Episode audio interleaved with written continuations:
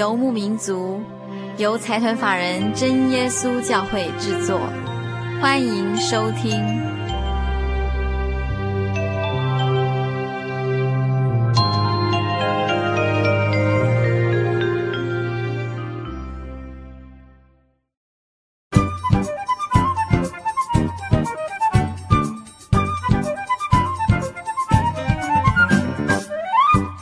各位亲爱的心灵游牧民族，在空中的朋友，大家好，我是佩芝，很高兴一个星期的时间又到了。今天是我们心灵游牧民族第一百九十四集的节目播出。在今天的节目里，不管是心灵游牧民族的制作小组，或是我们所有的工作人员，都非常期待这一集的播出。在一个偶然的机会里，发现了一个特别的小故事，这个小故事非常感人。也相信对我们每一个人都有一个很大的鼓励的力量。今天要特别在节目中跟大家分享这个小故事。在分享这个小故事之前呢，还是要跟所有全省的听众朋友们播报心灵游牧民族在全省各地播出的频道以及时间。台北地区请收听全景电台 FM 八九点三，每个星期天晚上十点到十一点。台中地区请收听大千电台 FM 九九点一。每个星期天晚上九点到十点，嘉义地区请收听生辉电台 FM 九五点四，每个星期天晚上十点到十一点；金门地区请收听金马之声 FM 九九点三，每个星期天晚上九点到十点；花莲地区请收听花莲调频 FM 一零七点七，每个星期天晚上九点到十点。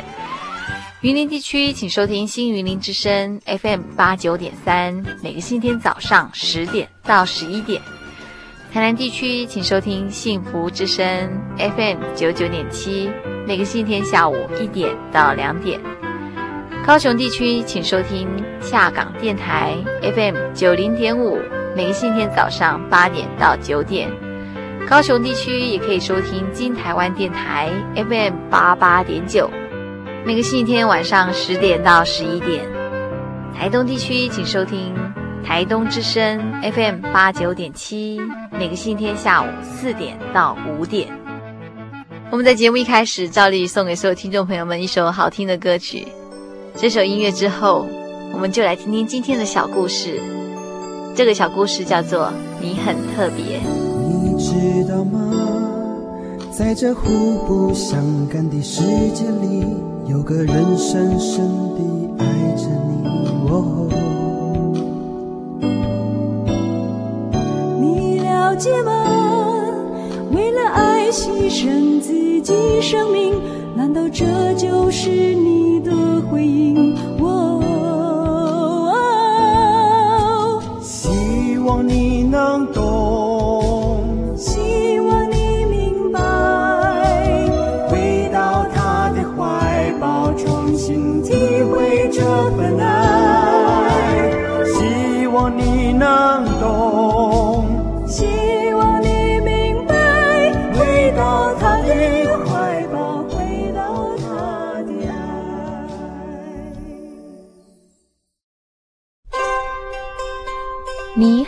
特别。维美克人是一群小木头人，他们都是木匠伊莱雕刻成的。他的工作室。坐落在一个山丘上，从那儿可以俯瞰整个维美克村，每个唯美客人都长得不一样，有的大鼻子，有的大眼睛，有的个子高，有的个子矮，有人戴帽子，有人穿外套，但是他们全都是同一个人刻出来的，也都住在同一个村子里。唯美客人整天只做一件事，而且每天都一样。他们互相贴贴纸，每一个唯美客人都有一盒金星贴纸和一盒灰点贴纸。他们每天在大街小巷里给遇到的人贴贴纸。木质光滑、漆色好的漂亮木头人总是被贴上星星；木质粗糙或油漆脱落的，就会被贴灰点点。有才能的人当然也会被贴星星，例如有些人可以把大木棍举过头顶，或是可以跳过堆高的箱子。另外，有些人学问好，还有些很会唱歌，大家都会给这些人星星贴纸。有些唯美客人全身都贴满了星星。每得到一个星星，他们就好高兴。他们会想要再做点什么，好再多得一个星星。然而，那些什么都不会的人，就只有得灰点点的份了。胖哥就是其中之一。他想要跟别人一样跳很高，却总是摔得四脚朝天。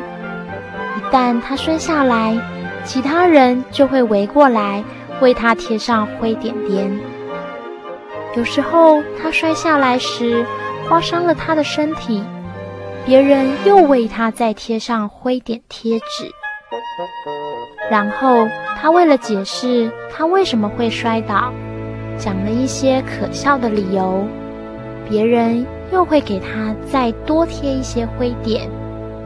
不久之后，他因为灰点太多，就不想出门了，他怕又做出什么傻事，像是忘了帽子，或是踩进水里，那样别人就会再给他一个灰点。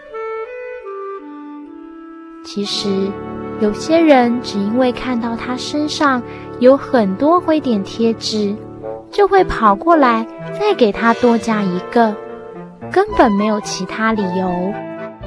他本来就该被贴很多点点的，大家都这么说，因为他不是个好木头人。听多了这样的话，胖哥也这么认为了。他会说：“是啊，我不是个好唯美客人。”他很少出门，每次他出去，就会去跟有很多灰点点的人在一起，这样。他才不会自卑。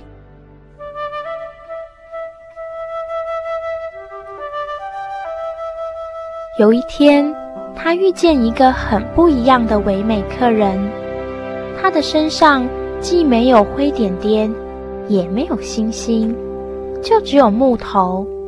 他的名字叫露西亚，可不是别人不给他贴贴纸哦。是因为贴纸根本贴不住。有些人很钦佩露西亚没有得到任何灰点，所以他们便想为他贴上星星。但是，一贴，贴纸就掉下来了。有些人因为露西亚没有星星，所以瞧不起她。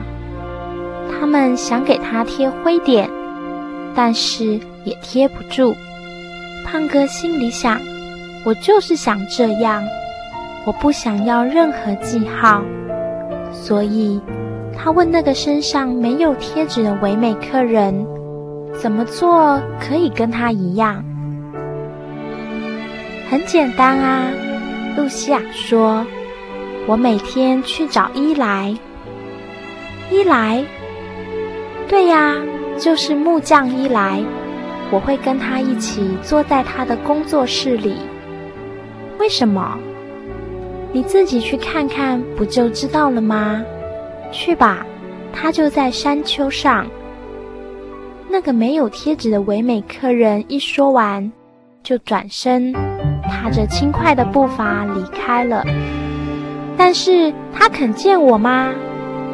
胖哥大喊。不过露西亚没有听到，所以胖哥还是回家了。他坐在窗边，看着外面的唯美客人彼此追逐，争相为别人贴贴纸。这是不对的，他对自己说。他决定去见伊莱。他走上通往山顶的小路，然后走进那间大大的工作室。这里的东西都好大，让他不禁张大了他的木头眼睛。连凳子都跟他一样高，他得踮起脚尖。才看得见工作台的台面，而铁锤跟他的手背一样长。胖哥惊讶地咽了咽口水。我不要待在这里。他转身想走，这时他听到有人叫他：“胖哥。”那个声音低沉又有力。胖哥停住脚步。胖哥。真高兴看到你，过来让我瞧瞧。胖哥慢慢转过身，看着那位高大、满脸胡子的木匠，他问木匠：“你知道我的名字啊？”“当然喽，你是我造的啊。”伊莱弯下腰，把胖哥抱到工作台上。“嗯，这位创造者。”看见他身上的灰点，若有所思地说：“看来别人给了你一些不好的记号。我不是故意的，伊莱，我真的很努力了。哦，孩子，你不用在我面前为自己辩护，我不在乎别的唯美客人怎么想。你不在乎，我不在乎。”你也不应该在乎，给你星星或点点的是谁？他们和你一样，都只是唯美客人。他们怎么想并不重要，胖哥，重要的是我怎么想。我觉得你很特别。胖哥笑了，我很特别？为什么？我走不快。跳不高，我的漆也开始剥落。你为什么在乎我？伊莱看着胖哥，他把手放在胖哥的小木头肩膀上，缓缓地说：“因为你是我的，所以我在乎你。”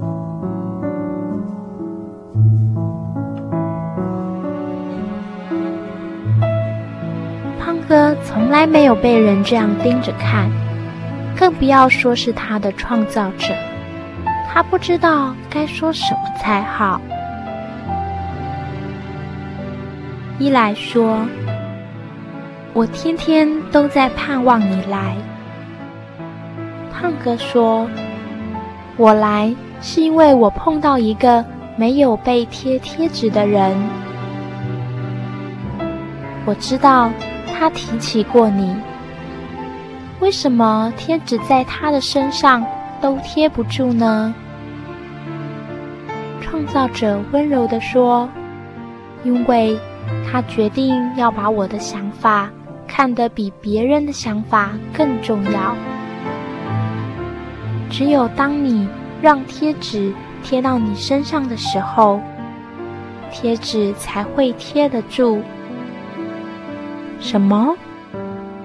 当你在乎贴纸的时候，贴纸才会贴得住。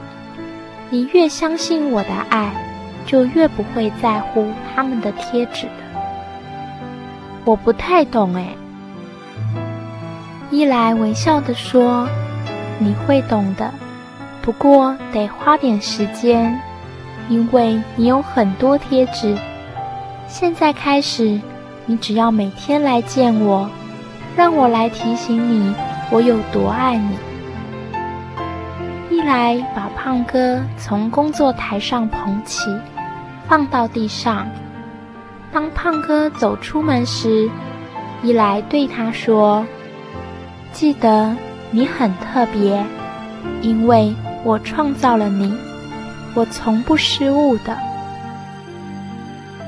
胖哥并没有停下脚步，但他在心里想：“我想他说的是真的。”就在他这么想的时候，一个灰点掉下来了。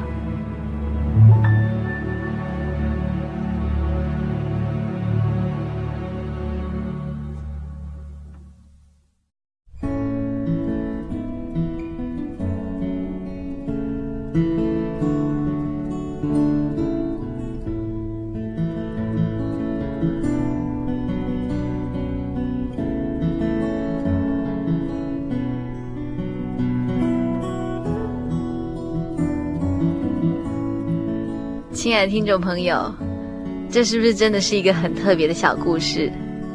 在这个小故事里面，所有人贴星星的标准是：如果这是一个长得好看的木偶，如果他的木质光滑，如果他的气色好，或是他是一个有才能的人，或是他的学问家，还是很会唱歌，这些人就会被贴上星星。那这个主人翁，这个故事的主人翁胖哥。他没有什么才华，也常常会不小心做错事，所以他总是被贴上灰色的点点。一直到他遇到一位贴不住贴纸的小姐，她叫做露西亚。这个露西亚呢，她不被贴贴纸，因为贴纸在她身上贴不住。有的人觉得她长得很好看，想要在她身上贴上星星，增加她的光荣。有的人正因为他身上没有星星而觉得这是他的缺点，所以想要在他身上贴上灰点。但是任何人都没有办法在露西亚身上贴上任何记号。正当胖哥觉得百思不解的时候，露西亚带他去认识一个人，这个人是一位木匠，也就是创造胖哥的人。这位创造他的人告诉胖哥，不必在乎别人怎么看他，重要的是这位创造胖哥的人。是怎么样看待他？虽然胖哥在别人的眼里一无是处，但是这位创造者告诉他：“因为你是我的，所以我在乎你，而且我天天都在盼望你来见我。”而他同时也告诉他，露西亚之所以身上没有贴纸，是因为这位露西亚她决定把创造她的人的想法看得比任何人的想法更重要。所以这位木匠说。只要你越相信我的爱，就越不会在乎别人的爱，也更不会在乎别人的眼光了。他邀请胖哥每天来见他，提醒胖哥他有多爱胖哥，因为他是这位木匠所创造的。亲爱的听众朋友，你怎么样看待你自己？怎么样定义什么叫做成功？什么叫做有成就？什么叫做值得别人尊重？怎么样定义自己的骄傲？在这一期的《天下》杂志里，其中有一篇文章就叫做《定义自己的骄傲》。这篇文章是专访中国钢铁董事长王忠宇先生。故事内容提到，有一次，这位先生他在二十四年前到德国去，在机场的时候呢，有一位先生开车来接他。这位先生回头告诉他：“今天我这一部车子是新车，所以我不能开得很快哦。”而且他还说，他明年就要退休了。他非常骄傲地继续说，他从二十二岁就开始当司机了，开车开了三十一年，没有被警察抓过一次违规。他非常会保养车子，这是他第四部宾士，这一生他只淘汰了三部车。他非常骄傲，他觉得自己是一个非常棒的司机。这是一个五十三岁的人。当了一辈子的司机，还是兢兢业业，甚至感到非常骄傲。在他的生命里，当一个负责任的好司机，就是他最大的成功，最大的骄傲。其实我们会被社会的价值观以及别人的眼光来限定了我们的框框。实际上，只有我们自己才是最了解自己、最能够掌握自己的人。想一想，我们如果每个人都能像这位胖哥一样。认识一位创造我们的人，而且知道我们在这位创造者面前是多么的珍贵，多么的独一无二，而且是深深的爱着我们。我相信我们每个人看待自己的方式就会不一样。我们不再这么在乎别人怎么样看待我们，或者是一窝蜂的跟着别人去朝着社会的主流价值而走，而是我们自己就可以肯定自己的生命。就算我们没有很高深的学问，就算我们没有赚很多的钱，我们一样是一个非常有价值的人。在神的眼里，我们一样非常特别。只要我们愿意每天来到神面前，提醒自己神有多爱你。我们就不会这么在乎别人的想法，就不会这么样的一窝蜂朝着社会的主流价值走。因为一个人在这个世界上，最重要的是这位造物主，这位创造我们的人是怎么样看待我们，在他的眼底，我们是一个什么样的人。我们先休息一下，欣赏一段音乐。接下来我们再跟大家谈一谈，我们每个人在神的眼底是怎么样的一个特别的人。永远你是我的孩子，永远不变。在圣灵翩然降临，如寻歌。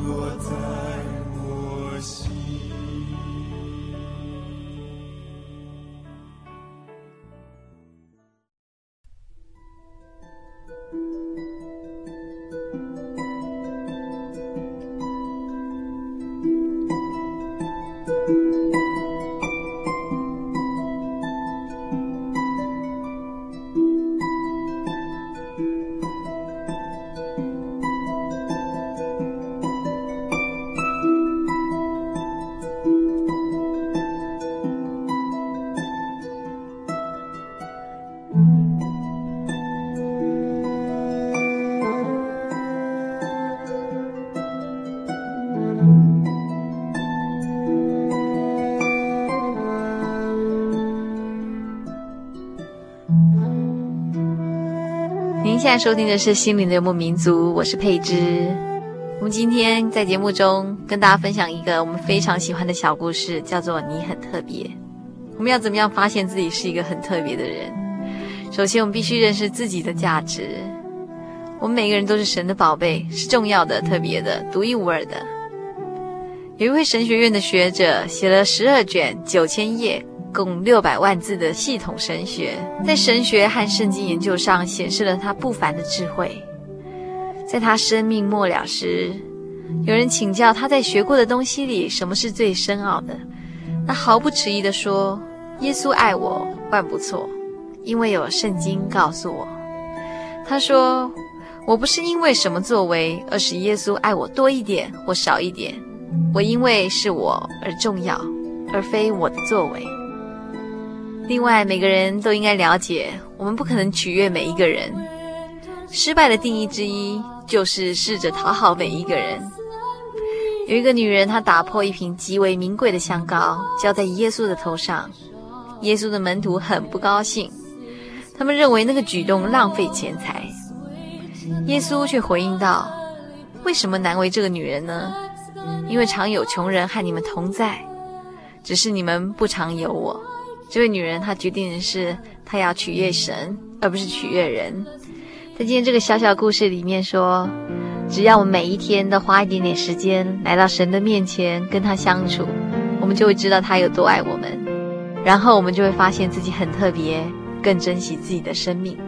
所以，我们每一天都应该花一点时间休息、默想，看看自己的人生，将自己生命到底是怎么一回事列出一张清单，与神相处，重新得力。当我们花时间与神在一起。好处就是我们就不同了。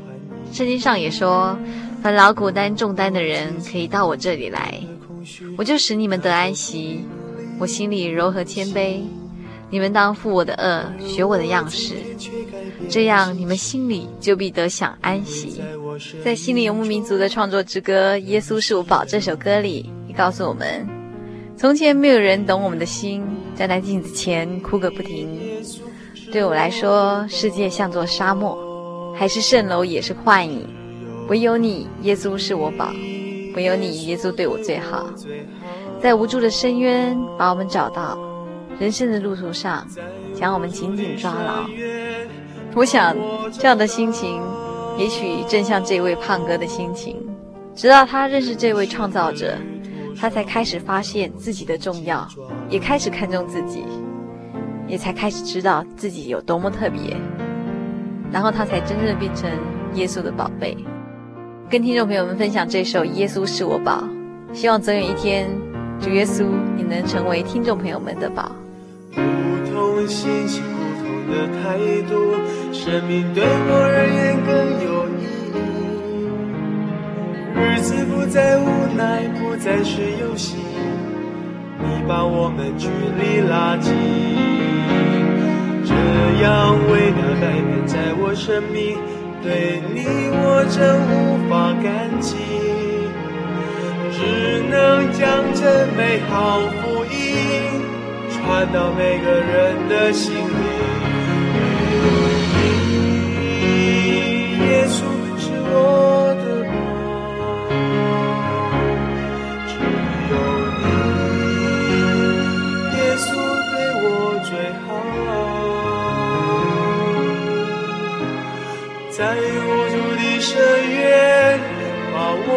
我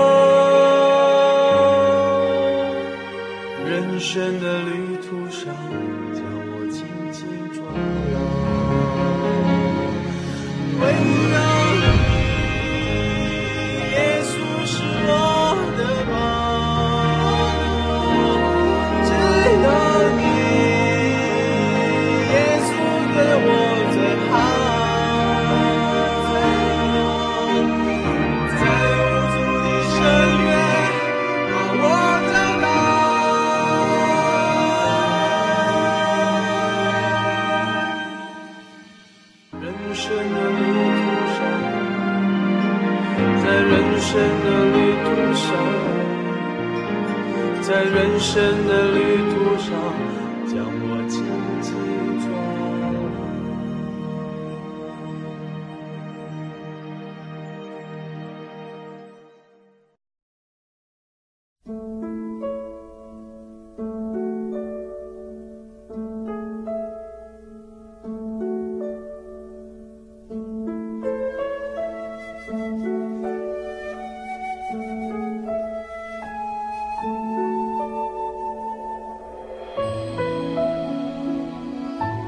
现在收听的是《心灵的游牧民族》，我是佩芝。我们今天在节目中进行的单元叫做“你很特别”。我们已经在节目中听到你很特别的这个小故事，然后也分享了一些小人物的故事。他们肯定自己，觉得自己拥有成功，并不是建立在别人的评价上。这不禁令我想到一个令人非常感动的电影。这部电影叫做《一路上有你》。我们心灵游牧民族的工作伙伴们都非常非常喜欢这部电影。那这部电影呢，它是描述一个叫做 Simon 小男孩，他一出生就长得特别的小，特别的与众不同。他甚至比一只小鸟还小，还令人怜惜。医生预测他危在旦夕，觉得他一定活不过来。但是 Simon 他却奇迹似的存活了下来，并且一天天的长大，而且还是一个聪明可爱的小男孩。在成长过程里，Simon 一直认为他自己是一个奇迹，他都说他是 miracle。然后他认为主耶稣赐给他特别的恩宠，才会让他活下来，而且他认为神让他活下来，赋予他生命，一定有给他一个特殊的意义和任务。他一直认为他是神特别的 instrument，就是他是神特别的器皿。在 Simon 短短的十二年的生命里，他一直都非常努力的追求他个人活着的意义以及使命。最后，竟然在一场车祸中，他成了一位解救大家的英雄。并且在追求自己生命意义的过程里面，帮助了他最好的朋友。Simon 虽然只活了十二岁，但是他将他的生命发挥到淋漓尽致，并且他一直是一个非常有信心的人。他认为他是神特别的 instrument，特别的器皿，所以他对神非常有信心，更对自己很有自信。这个世界常常会告诉我们：如果你很聪明、很美丽、有才华、赚很多钱。很有名，你就是一个特别的人。但是神却告诉我们，你很特别，因为你就是很特别，不需要任何条件。其实我们活在这世界上的每一个人都需要知道一个确确实实的真理，就是在神的眼中，我们都是宝贝。听众朋友，到目前为止有没有发现自己是特别的？如果您愿意来信与我们分享，或是愿意参加圣经函授课程。还是您需要索取本集，也就是一百九十四集的节目卡带，都非常欢迎来信。那来信请寄到台中邮政六十六支二十一号，六十六支二十一号信箱，请注明您的姓名以及您要索取的当天节目的日期，并写上“心灵的游牧民族”节目收就可以了。我们非常竭诚欢迎您的来信。或是您也可以传真到零四二四三六九六八零四二四三六九六八。我们休息一下，继续欣赏今天的圣经小百科。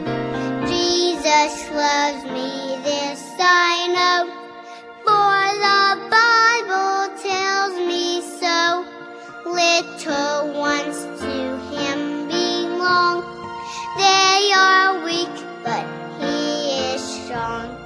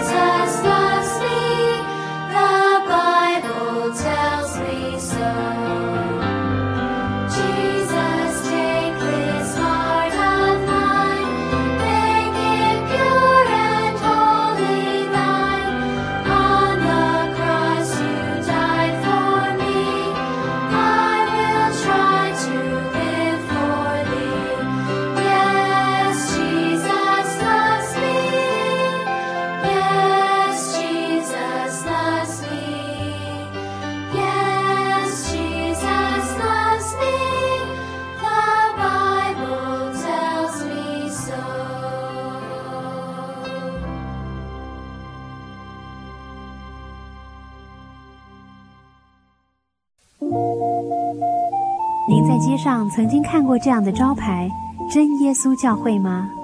也许您很想，但是却不好意思进来看看。其实我们真的非常欢迎您。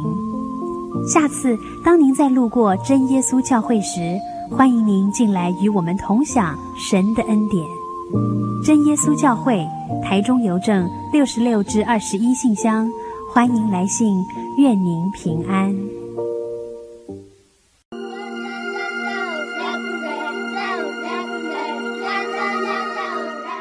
耶稣爱我，耶稣是我一生的生命，也是我的帮助与依靠。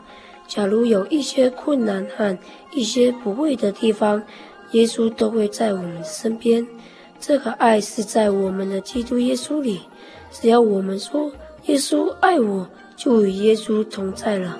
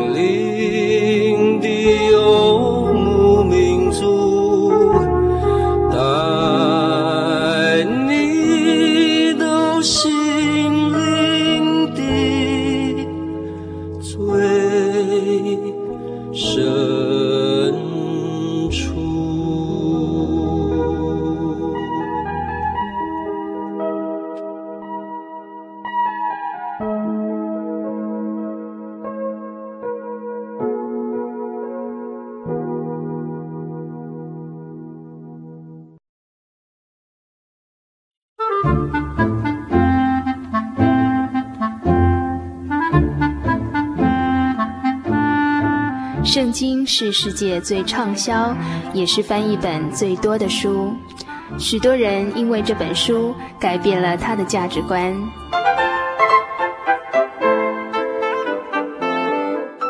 请和我们一起进入圣经的迷人世界。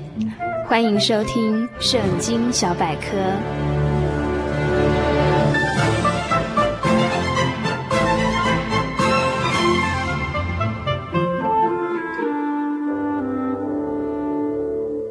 亲爱的心里的游民族听友，大家平安！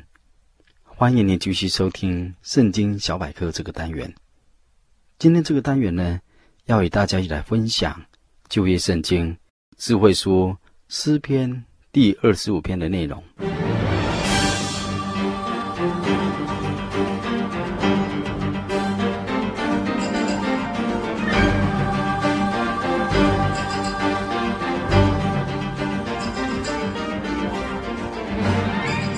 本篇诗词经文共有二十二节，而主题可定为求神训导，以便走在正路；忏悔的祈祷，或是支持近乎勇。本诗篇标题注明是大卫的诗。本诗篇是希伯来的字母篇，原文每一节的第一字按希伯来文字母。二十二个字顺序编成二十二节诗词，被称为字母诗。这种题材用意在于方便记忆。这字母诗在整卷诗篇中共有九篇，就是第九篇、第十篇、二十五篇、三十四篇、三十七篇。一百一十一篇，还有一百一十二篇，一百一十九篇，还有一百四十五篇。本诗篇也称为忏悔诗。诗篇中的忏悔诗共有八篇，就是第六篇、第二十五篇、三十二篇、三十八篇、五十一篇、一百零二篇、一百零三篇，还有一百三十四篇，是大卫经过许多患难和仇敌的攻击，儿子亚沙龙背叛。在忧患中，想起自己所犯的罪，而求告神。本篇诗篇诗词的语气，好像学生恳求老师的教训，或儿子向父亲请求一样。因为其中诗人所用的教导词句很多，如指示用了四次，教训呢用了三次。而引导用了两次。诗人以谦卑、虚心，存着无条件顺从的心，向神倾心吐意，所以本诗篇又被称为学生篇。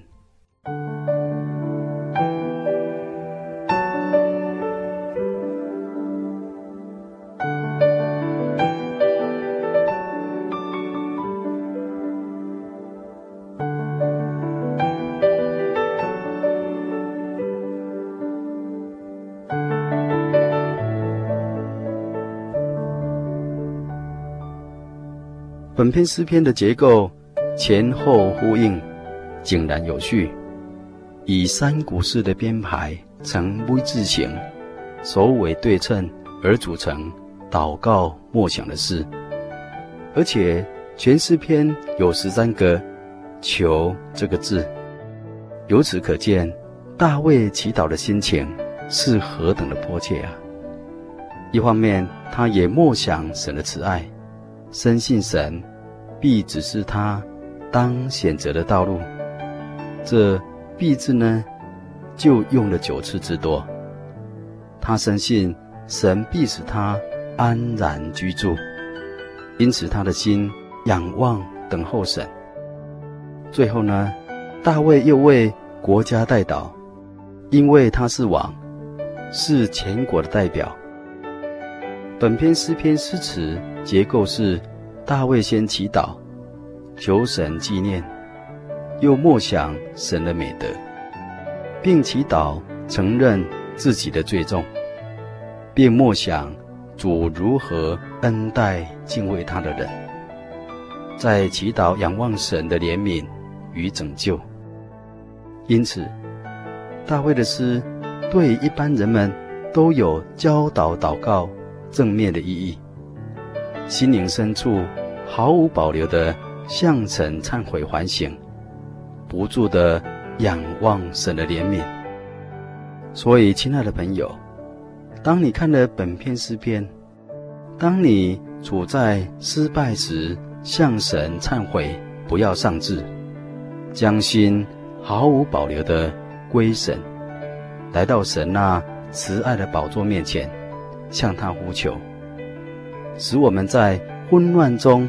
寻求安慰，在群众喧哗中靠神独处，在黑暗中寻见光明，在受伤中可以忘怀，在消沉中得找力量，在惊吓中寻得胆识，在试探中能够抵挡，在征战中得享平安。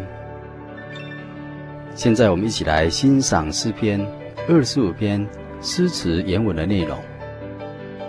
大卫祷告说：“耶和华，我的心仰望你，我的神啊，我素来依靠你。求你不要叫我羞愧，不要叫我的仇敌向我夸胜。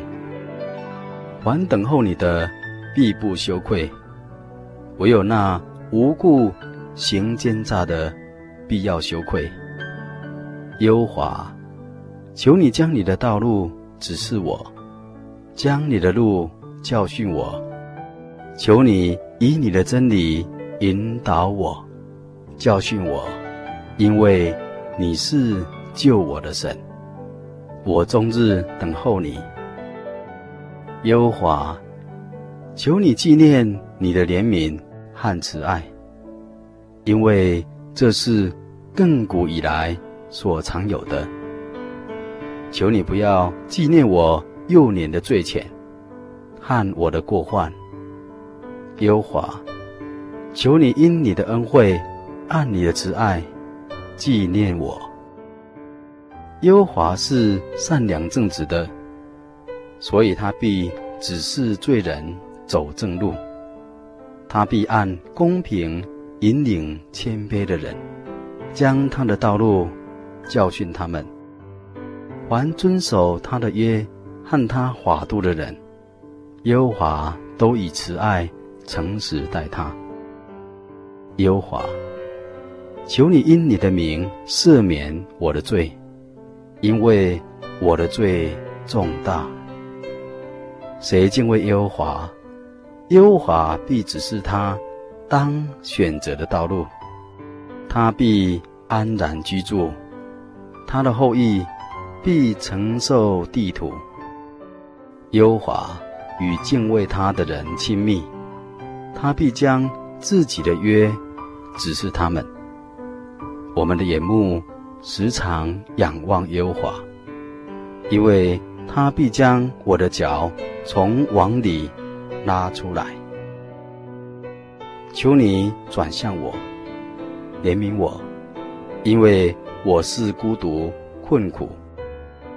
我心里的愁苦甚多，求你救我脱离我的祸患，求你看顾我的困苦，我的艰难，赦免我一切的罪。求你察看我的仇敌，因为他们人多，并且痛痛的恨我。求你保护我的性命，搭救我。使我不致羞愧，因为我投靠你。愿存全正直保守我，因为我等候你。神啊，求你救赎以色列，脱离他一切的愁苦。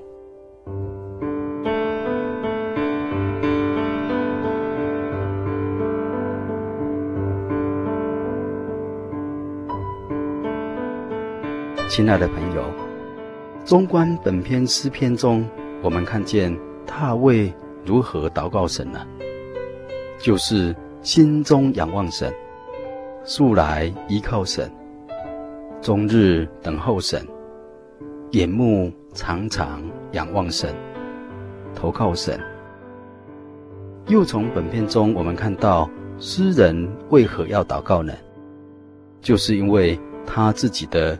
罪恶甚重大，他的脚落在网罗里，他孤独困苦，心里愁苦甚多，有祸患，有艰难，而且仇敌人多，并且痛恨他。因此，诗人油然生发祷告靠神的信。新约圣经约翰一书。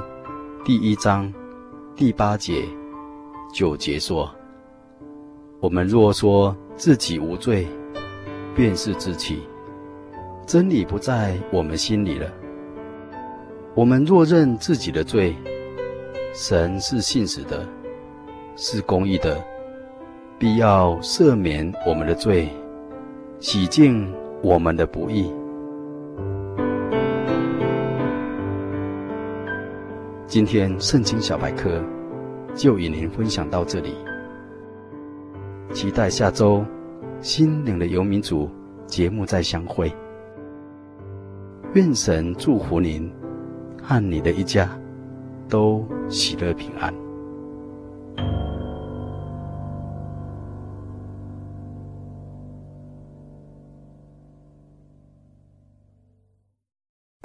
我对圣经的道理好有兴趣哦，可是又不知道怎么入门哎。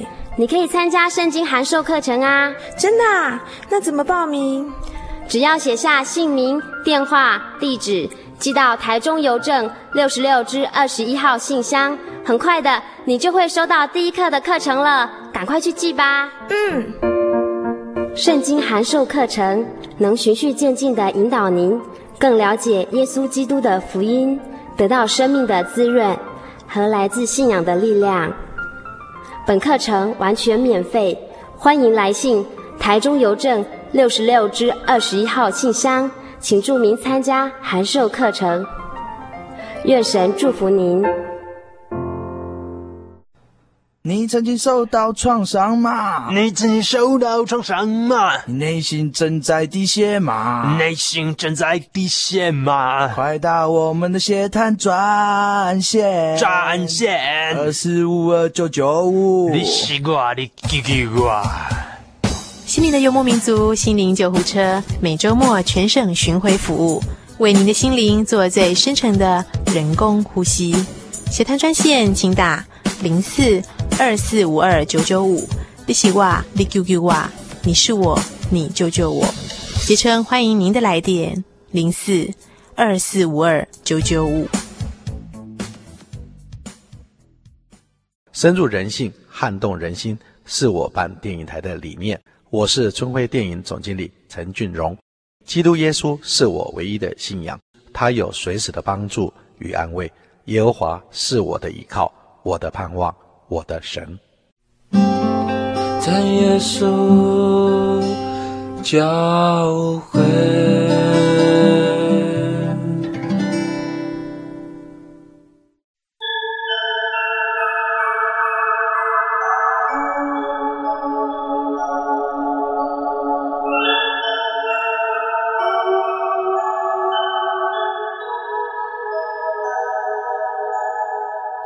走一向山水寻获心之甘泉，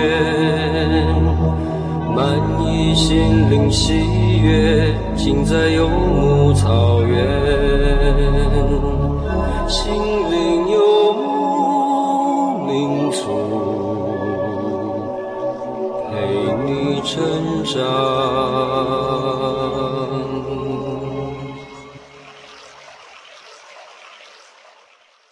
先试录啊，testing，Michael test。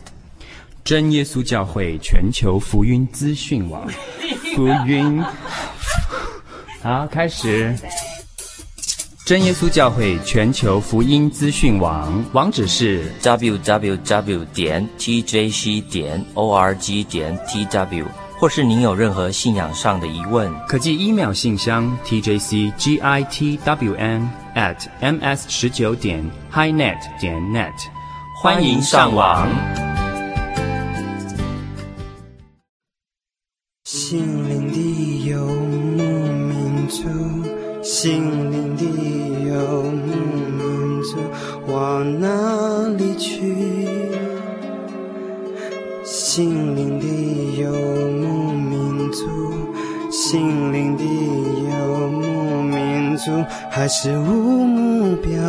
走，满足心灵虚无。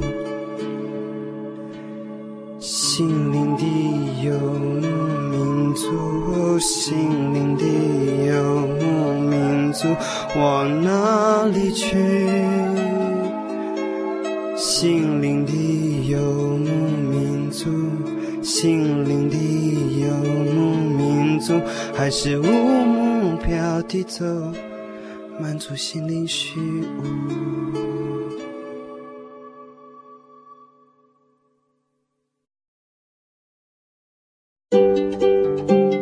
白发是老年人的荣耀，智慧所结的果实正散发着生命的芬芳。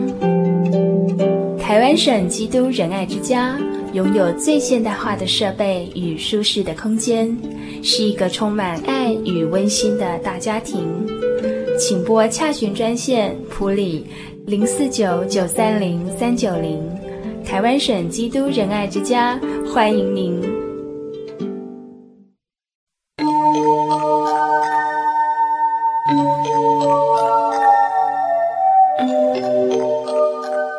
嗨，各位亲爱的朋友们，短短一个小时的时间又要接近尾声了。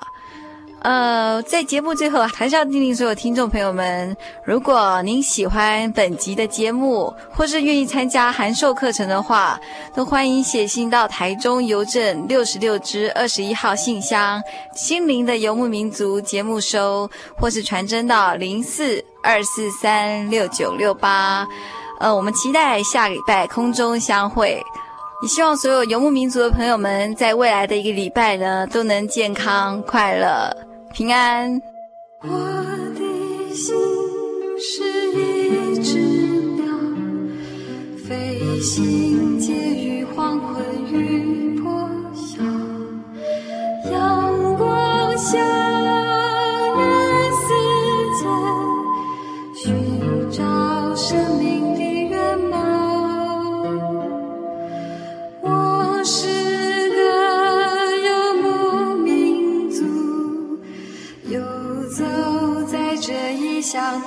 笑。